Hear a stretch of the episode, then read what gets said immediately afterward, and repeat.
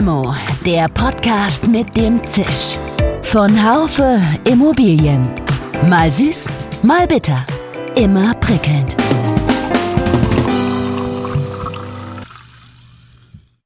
Hallo liebe Limo-Fans, heute geht es um einen sich verändernden Markt, es geht um Geschäftsmodelle, die sich wandeln sollten.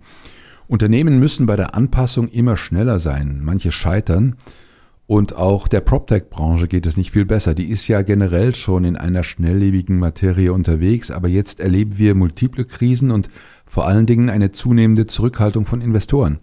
Die Branche konsolidiert sich. Es gibt Berichte, dass vermehrt PropTechs bei der Exporeal nicht zum Zuge kommen sollen als Aussteller. Ist das ein Beleg für eine Krise? Marc Mockwitz, geschäftsführender Gesellschafter der Cloudbricks GmbH, hat dazu eine eigene Meinung. Also ich sehe es gar nicht mal so, dass da der Grund bei den PropTechs liegt. Im Gegenteil, ich sehe es ehrlich gesagt eher daraus resultierend, dass die Exporeal ein veraltetes Geschäftsmodell hat und hier nicht flexibel genug ist, auf diese auf diese Veränderungen auch in unserer Branche zu reagieren und sich anzupassen. Ich spreche mit ihm über eine noch nicht vollständig digitalisierte Property Management Branche, darüber, wie eine IT-Lösung helfen kann, ESG-Regularien zu erfüllen und er erzählt, warum der Gewinn des letzten Innovationspreises schon fünf Jahre zurückliegt. Mein Name ist Dirk Labusch, ich bin Chefredakteur des Fachmagazins Immobilienwirtschaft. Von der Vision zur Tat schaffen Sie Ihr nachhaltiges Immobilienunternehmen mit den Corporate Sustainability Lösungen von Haufe.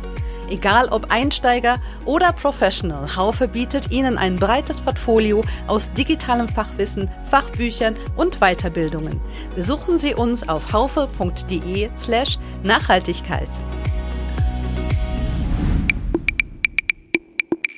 Ja, lieber Marc, ich äh, grüße dich. Sei gegrüßt, lieber Dirk. Sag mal, wo du sitzt und wo ich dich grüße, wo, wo ich meine Grüße hin katapultieren soll. Wir haben ja zwei Büros in Deutschland, eins in Berlin, eins in Frankfurt. Ich selbst bin gebürtiger Frankfurter und dementsprechend sitze ich auch hier am Frankfurter Standort. Ich habe ähm, war erstaunt über einen Bericht, äh, über eine Meldung, die neulich von der Expo Real herkam, dass äh, vermehrt Partner bei der Expo nicht zum Zug kommen sollen, und zwar mehr, vermehrt, äh, vermehrt PropTechs.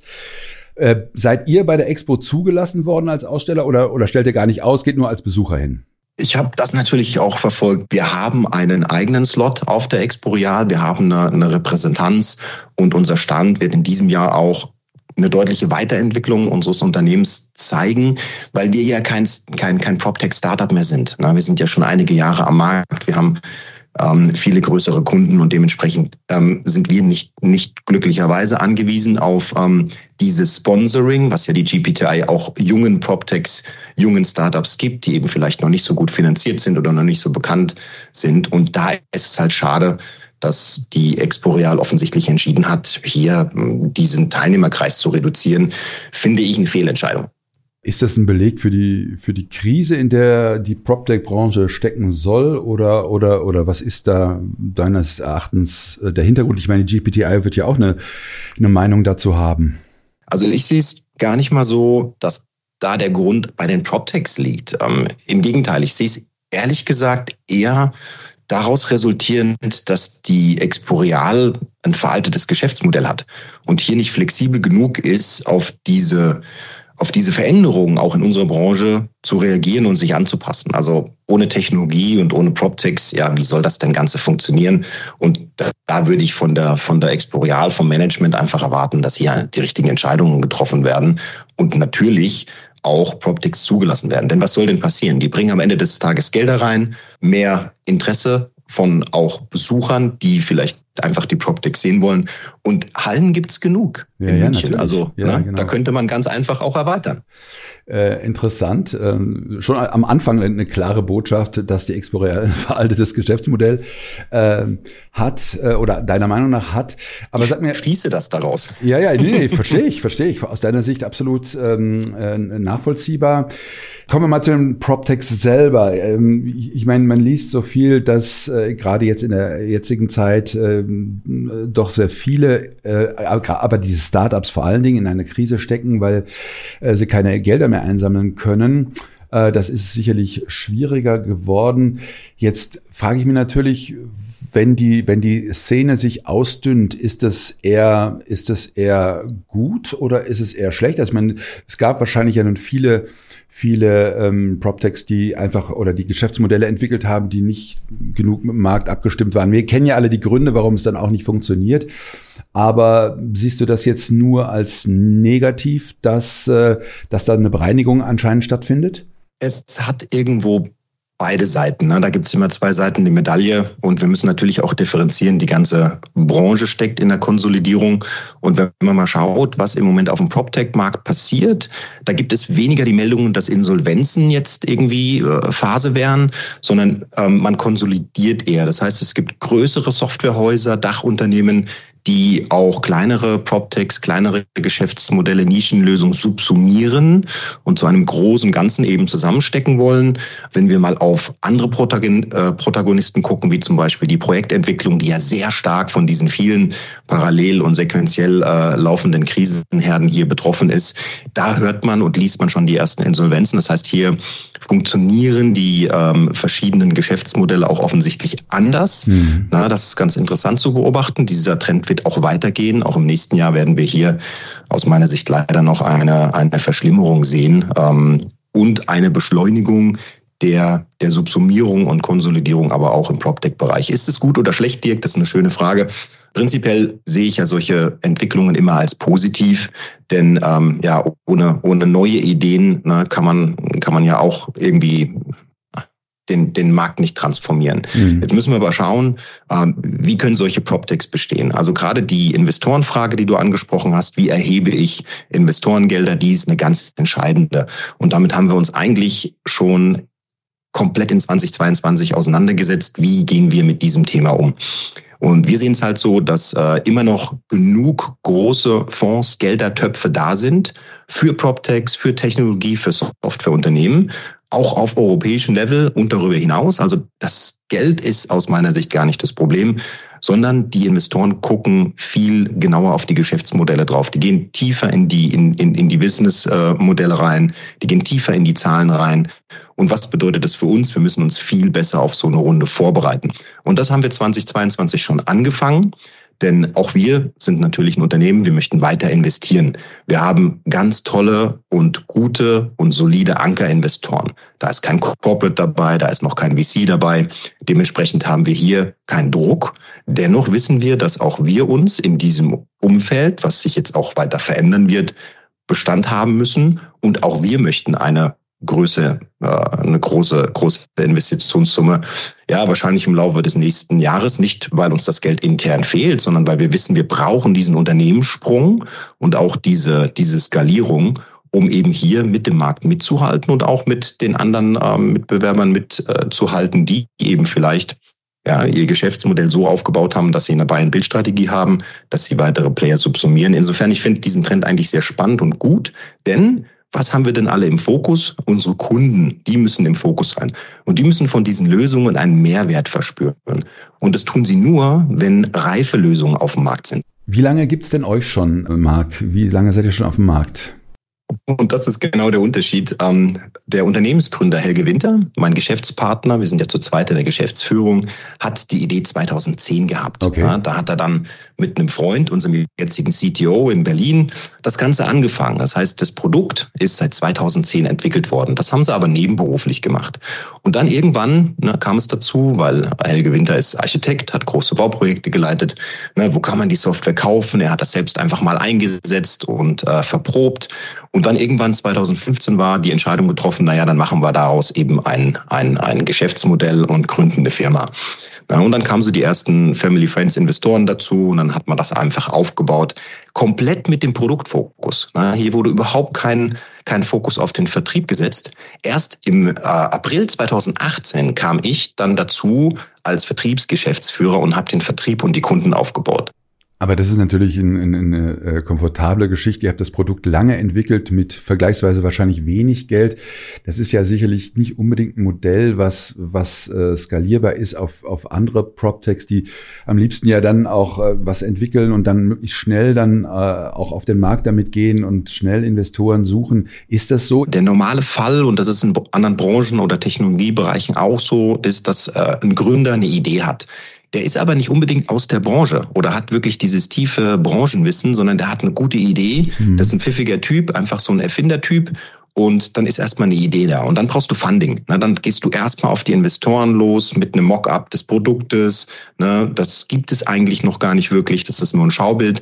Und mit, mit der Idee, mit der Vision und dann sammelst du Gelder ein und fängst eigentlich erst an zu entwickeln, weil ähm, ich muss dir da teilweise widersprechen, von wegen, wir haben nicht viel Geld investiert.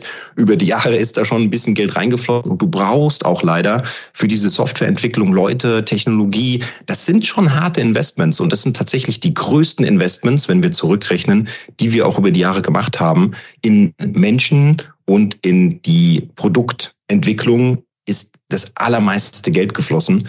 Und so ist es natürlich bei den anderen auch. Ne? Jetzt kommst du natürlich darauf an, wie tief und wie breit deine Lösung ist, die du anbietest. Manche sind sehr nischig und sehr klein, aber das kostet das Geld und die meisten ne, machen es genau andersrum. Idee, Geld äh, erheben, äh, einsammeln und dann loslegen. Ja. Und wir haben es irgendwie anders gemacht. Ja, ja, es ist ja, es zeigt immer, äh, dass es gar nicht so schlecht ist, ähm, die Schlange von hinten aufzurollen oder beziehungsweise mal antizyklisch vorzugehen. Wobei das bei euch, wenn ich es richtig verstehe, ihr habt das nicht um des antizyklischen Vorgehenswillens gemacht, sondern es, es lief einfach so und dann. Also finde ich, äh, finde ich. Das ist genau so, ja. Wir haben das nicht strategisch nein, nein, absichtlich nein, genau. oder mit Kalkül gemacht. Es ist so passiert. Das finde ich sehr interessant.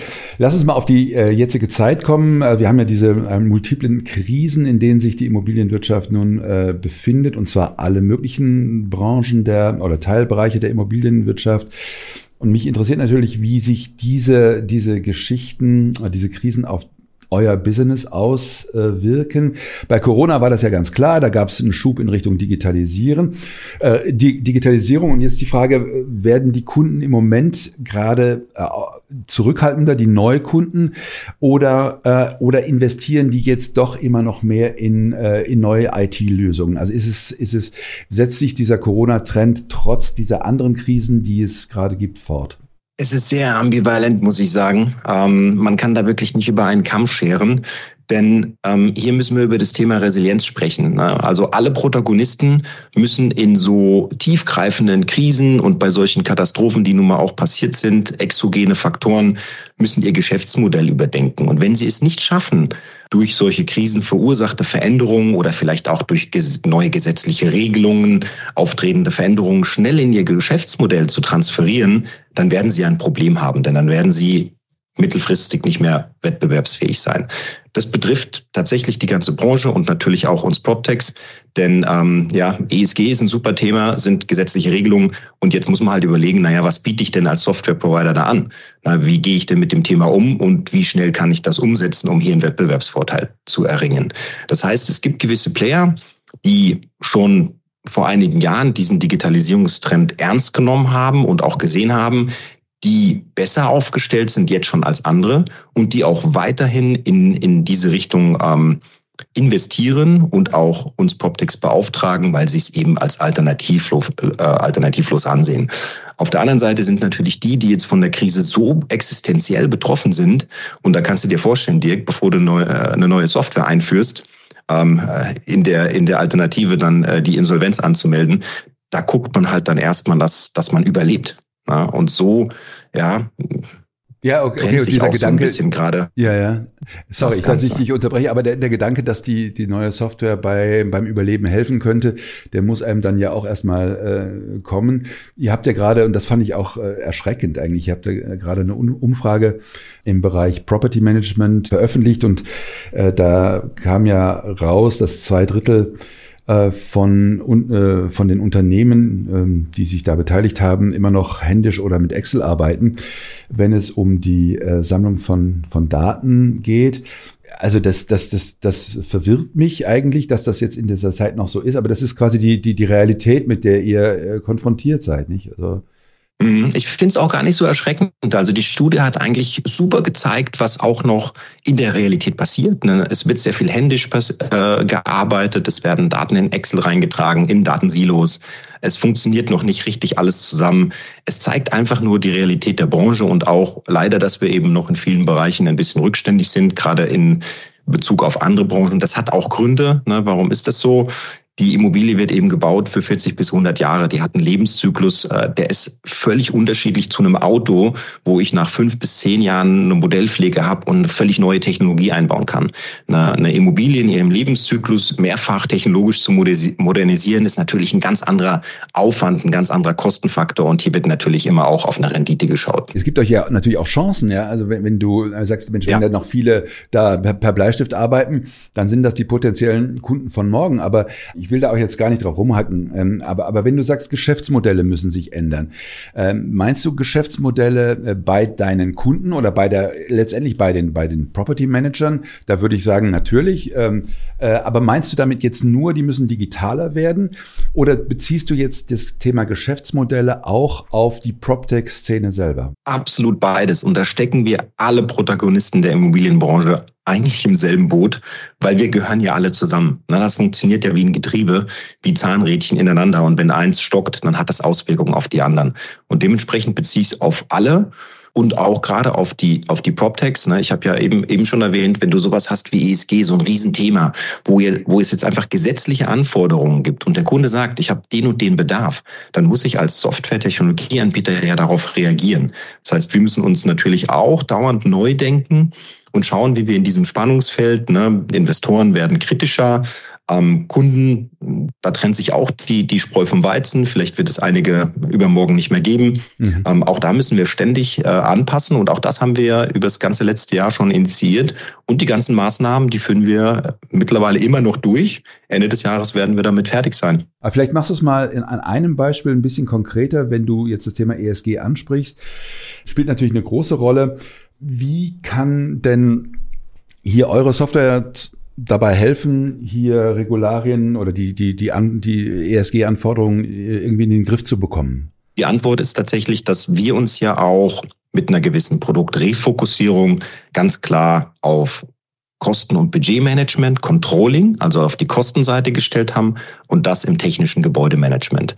Was hat es für konkrete Auswirkungen auf ESG? Wir reden hier natürlich äh, über alle Maßnahmen, die in Neubauprojekten oder Bestandsimmobilien passieren müssen und die Auswirkungen auf das E haben.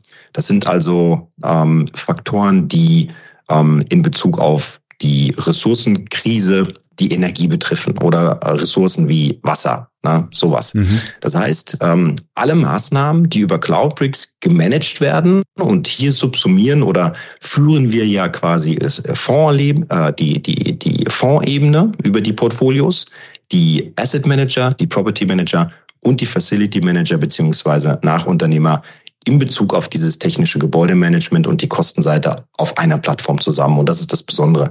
Erneuerung, Heizungsanlage, Fassadendämmung, Dacherneuerung, egal was das ist, äh, Austausch der, der Leuchtmittel zu LED. Das sind ganz, ganz viele Maßnahmen, die in den Bestand müssen. Wir haben in Deutschland und darüber hinaus eben unglaublich viel Bestand. Und wenn jetzt die Fonds, die Portfolio-Manager müssen schauen, dass sie eben die Kostenseite im Griff haben, also volles Kostencontrolling haben, dennoch aber ESG und hier bei Cloudbricks vorwiegend die E-Maßnahmen eben in den Bestand bekommen.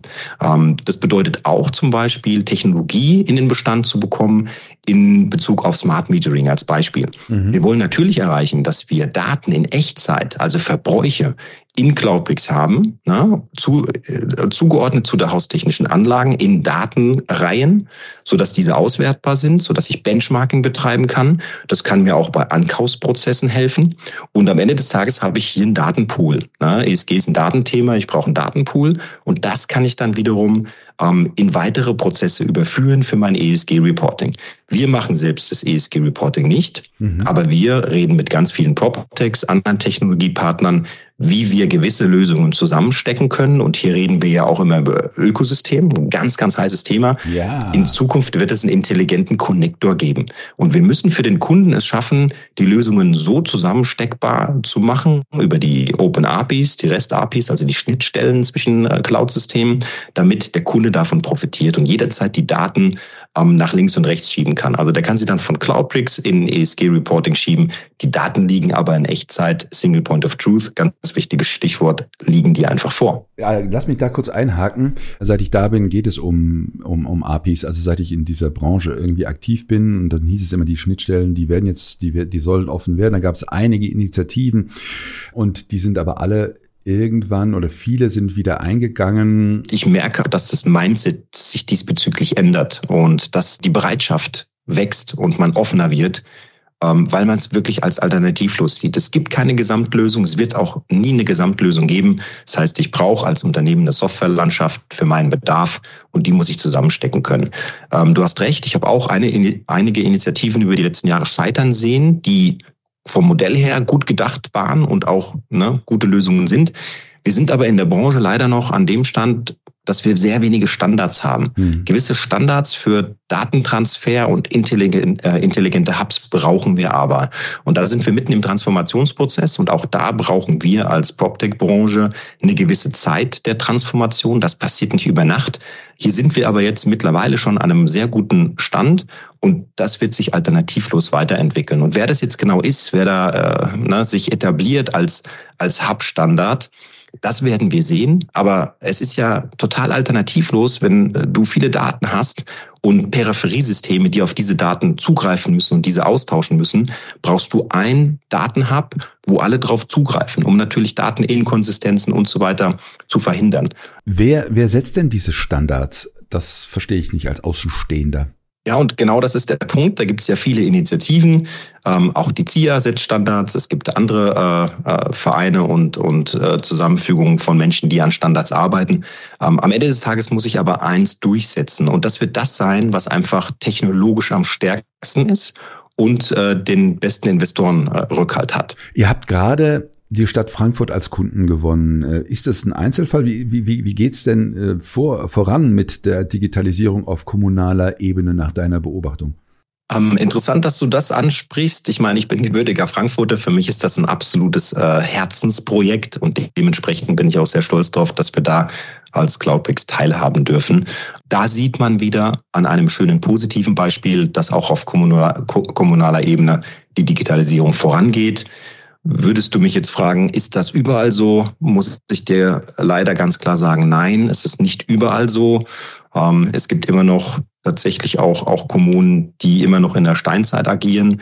Das hat unterschiedliche Gründe. Da fehlen Budgets, da fehlt Mindset, da fehlen Ressourcen, da fehlen die richtigen Menschen, auch diese Entscheidungen zu treffen. Denn am Ende des Tages, wer benutzt denn die Software der PropTechs? Es sind immer Menschen. Und wenn man die nicht abholt und sie nicht vom Mehrwert überzeugt und auch das Mindset nicht da ist, na, ich, warum sowas denn, denn einzusetzen ist, dann ist das schwierig. Und leider auf kommunaler Ebene sehen wir das äh, vermehrt hier in der privatfreien Wirtschaft. Ähm, da ist doch durchaus diese Einstellung schon an einem anderen Level angelangt.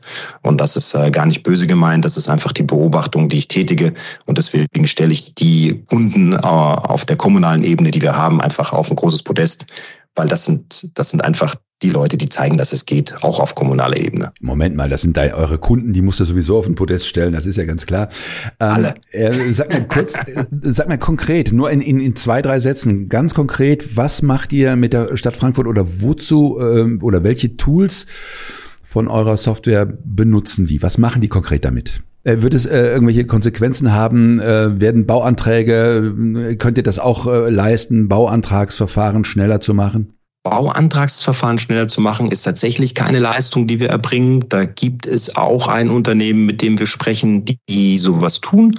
Ähm, ganz konkret, und deswegen sage ich Herzensprojekt, weil es äh, die Stadt Frankfurt nicht typischerweise jetzt in in unseren Kernbereich, unsere Kernmodule, nämlich dieses äh, Budget- und Kostencontrolling und die, die Haustechnik reinfallen, sondern wir haben ja noch viele Peripheriemodule, die du einfach brauchst, wenn du auch Bestände, wenn du Neubau zum Beispiel auch umbaust, sanierst ähm, und ausbaust. Das ist dann ne, zum Beispiel ein, äh, ein Mängelmanagement, äh, ein Bautagebuch, ein Planserver und so weiter. Und diese Peripheriemodule werden hier verwendet, ganz konkret für ein Projekt äh, in Frankfurt, ziemlich äh, nah an der Konstabler Wache, nämlich dem Zoo-Theaterhaus. Das ist ein ganz tolles Gebäude, was jetzt transformiert wird und auch für äh, ein Kindertheater umgebaut wird, also für soziale Zwecke auch. Insofern absolutes Herzensprojekt für mich als Frankfurter da teilzunehmen. Noch eine vorletzte Frage, Marc. Ähm, ich, äh, wahrscheinlich liegt es ja an mir. Ich habe geschaut, ihr wurdet äh, mit Innovationspreisen geehrt. Auf eurer Website ähm, steht das drauf. Die habt ihr erhalten, wenn ich es richtig gesehen habe, von den Jahren 2014 bis 2018. Was ist denn danach passiert? Gab es den Preis nicht mehr oder habt ihr den einfach nicht bekommen? Das ist eine sehr gute Frage. Natürlich, es ist eine sehr gute Frage. Genau. In, genau ins Bullseye. Ähm, genau das ist jetzt die ganze ähm, strategische Umwälzung, die wir in 2022 gemacht haben, was du in Q3 sehen wirst. Wir werden eine neue Homepage äh, herausgeben, einen Relaunch der Homepage machen. Wir werden ein neues Unternehmensvideo äh, machen.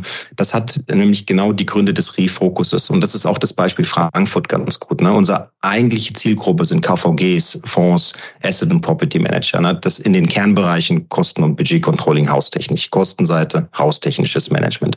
Und das müssen wir in die Kommunikation jetzt transformieren. Das heißt, diese Technologiepreise, die sind uns ehrlich gesagt gar nicht so wichtig, weil wenn du mal hinter die Kulissen guckst, häufig sind solche Preise eben auch gar nicht werthaltig. Was wir lieber machen, als irgendwelche Preise zu gewinnen, ist echte Kunden zu gewinnen, Lösungen für die Branche präsentieren und uns an dieser ganzen Transformation, äh, Transformationsdiskussion konstruktiv zu beteiligen.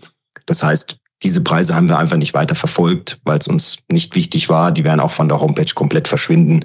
Wir werden uns lieber darauf konzentrieren, unseren Track Record zu zeigen, also zu zeigen, mit welchen Kunden wir wie in welchem Use Case arbeiten und unsere Zielkunden viel zielgerichteter auf der Landingpage anzusprechen, um dann einfach auch einen sehr, sehr guten Funnel aufzubauen. Und das ist das, was du in Q3 und Q4 sehen wirst. Daran arbeiten wir jetzt über einem Jahr. Na, das sind alles Prozesse, die wirklich Ressourcen brauchen und wo wir viel Energie reinstecken, um ähm, in Zukunft, und das wirst du auf der Expoial dann auch sehen an unserem Stand, ähm, diese Weiterentwicklung dann auch nach außen zu kommunizieren. Puh, Marc, dieser Podcast war für dich ein hartes Stück Arbeit, denn äh, ja, viele Informationen äh, erhalten. Jetzt am, am Ende spannen wir nochmal kurz aus. Ähm, wir geben dir wie immer in unserer äh, Limo, geben wir dir eine aus. Wir sagen, du kannst eine trinken. Wir stellen dir den Gesprächspartner zur Verfügung. Natürlich leider nur tun wir so, als, als, als ob wir das täten. Aber wenn wir das denn täten, vielleicht wären wir, das ist auch nochmal eine, eine, eine ähm, Erweiterung unseres Geschäftsmodells. Vielleicht sollten wir das wirklich dann bald äh, mal in, in Wirklichkeit tun. Mit wem würdest du eine Limo trinken wollen? Der kann oder die kann aus der Immobilienbranche Branche äh, kommen oder auch nicht? Hast du eine Idee? Also am spannendsten finde ich eigentlich den Bereich VC-Investoren. Mit denen würde ich gerne Limo trinken. Denn äh, alle anderen Protagonisten, die sehe ich sehr regelmäßig und mit denen bin ich sehr intensiv im Austausch.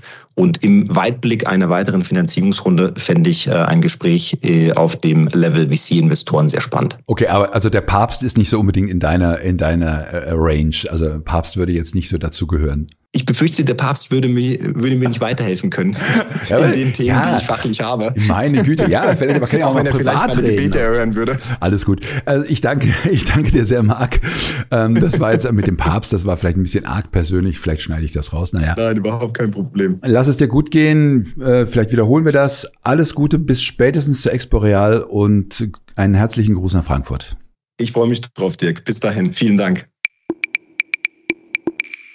Also, ob ich das noch erlebe während meiner Berufszeit, dass es komplett offene Schnittstellen gibt, das bezweifle ich schon. Aber ich würde das schon gerne noch erleben. Ähm, ich kann mir nicht vorstellen, dass das schnell gehen kann, aber wer sagt denn, dass ich mit 67 in Rente gehe? Dass eine Limo solches revolutionäres, privates Gedankengut in mir fördert, das hätte ich mir vorher auch nicht gedacht. Bleiben Sie uns gewogen, wie immer an dieser Stelle ein ganz herzlicher Gruß und Dank an unsere nimmermüde Technik Severin Goutier und Nico Usbeck. Ihr, euer Dirk Labusch. Schön, dass Sie dabei waren. Bis zur nächsten Folge von Limo, dem Podcast mit dem Zisch von Haufe Immobilien. Um keine Folge zu verpassen, abonnieren Sie doch einfach den Podcast in Ihrer Podcast-App.